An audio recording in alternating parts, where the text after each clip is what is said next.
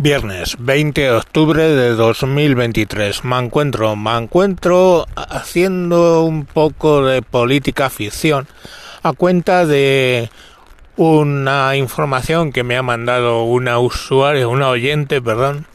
Una oyente sí, porque, bueno, yo creí que esto era un campo nabos, pero hay oyentes femeninas y me parece cojonudo. Y bueno, pues nada, primero muchas gracias a Ana por haber mandado la información. Bueno, pues, ¿qué es la información que me ha mandado? Pues que en los hogares de Suiza están recibiendo una información con tríptico donde les explican qué hacer en caso de guerra nuclear, en caso de emergencia nacional, qué kit de comida tienen que tener preparado y, atención señores, les han mandado unas pastillas, ¿vale? Eh, que yo busqué a ver cuáles eran las pastillas que le estaban mandando en un Bademecum y es yoduro potásico. El yoduro potásico se toma en caso de ataque nuclear para proteger la tiroides del yodo radiactivo.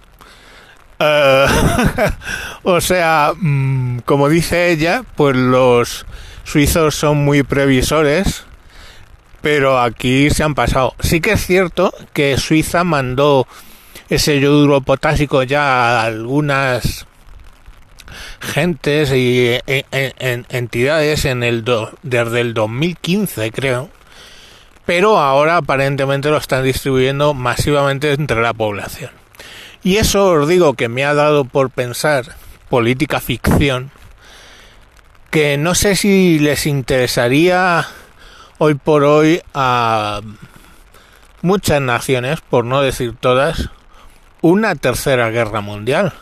Imaginaos que hay una tercera guerra mundial. Punto primero, la economía se relanza. Ya sabéis que las economías de guerra pues eh, se invierte mucho dinero y mucha industria en crear maquinaria bélica industria que luego se queda permanentemente. Pasó en 1945 cuando terminó la Segunda Guerra Mundial y eh, bueno, las potencias ganadoras, sus economías se dispararon.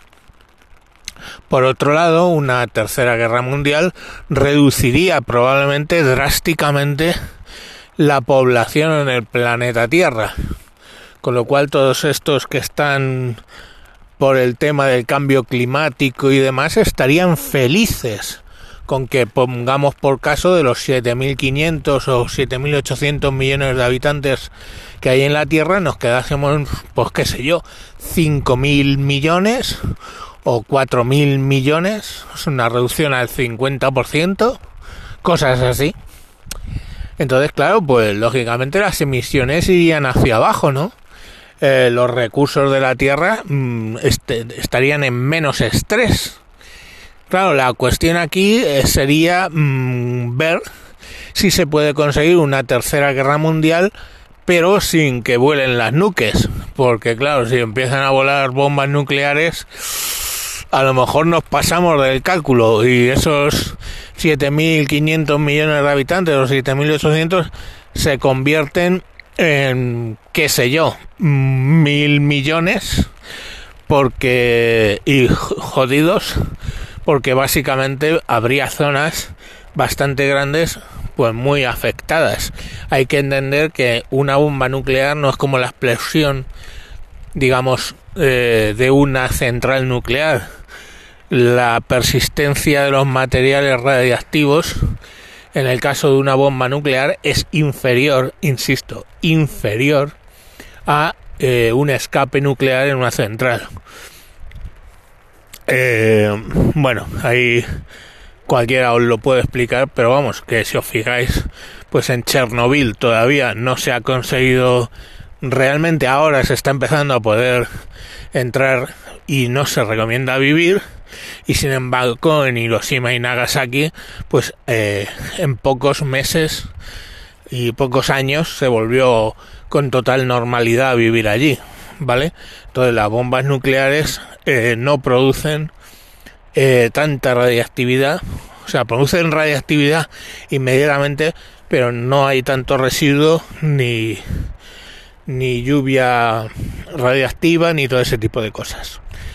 Em, el peor peligro hoy por hoy de una guerra nuclear es lo que se llama el invierno nuclear, por el cual, pues bueno, es posible, dicen, que eh, una serie de bombas nucleares generasen que se cubriese la atmósfera por tanto tiempo que generaría un invierno artificial que podría durar años.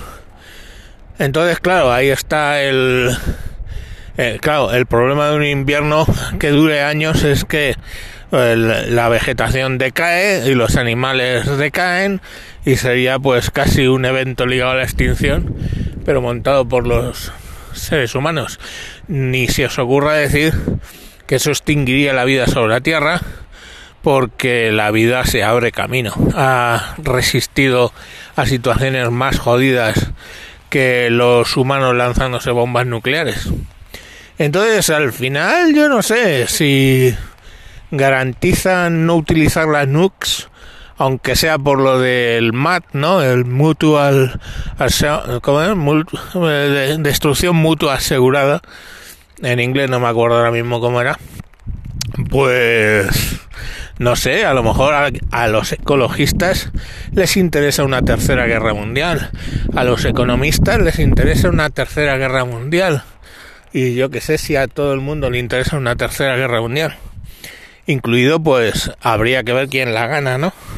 Y sobre todo, quién serían, quién estarían en esos bandos. Occidente contra el islamismo, por ejemplo, podría ser una opción eh, yo que sé, Rusia y China contra Occidente. no me importaría mucho que ganara China. Sí que ganara Rusia quizá.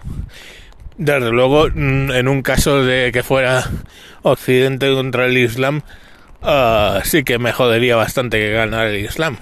Perderíamos un montón de valores.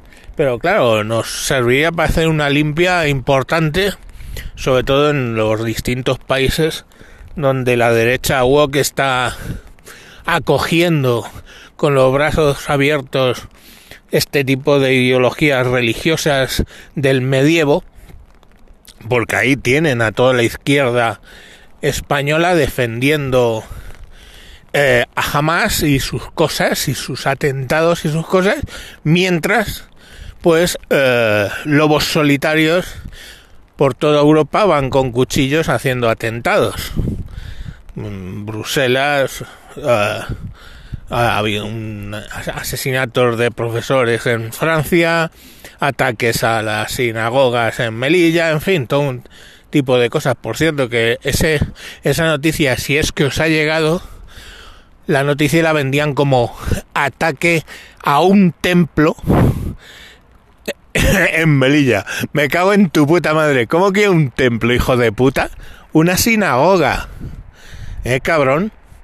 Es que es, es que es cojonudo. O sea, lo que hacen para manipular esta gente es impresionante. Impresionante de toda impresión. Pero bueno, que ya sabéis, no sé. Es que es viernes, estoy raro. Eh, contento porque he recibido un mensaje de una oyente y... y yo qué sé, me he puesto a pensar en qué podría pasar mm, y a quién beneficiaría la tercera guerra mundial. Pues nada, chicos, que eso, esperemos que no, no tenga, que no acierte en esa predicción como sí que acerté en la predicción de que iba a haber un gobierno Frankenstein 2.0. Venga, eh, sin más os dejo y recordar, este podcast está asociado a la red de sospechosos habituales. Y dos, este podcast constantemente grabo, o sea que el sábado y el domingo tendréis vuestros programitas. Es diario, pero diario de verdad.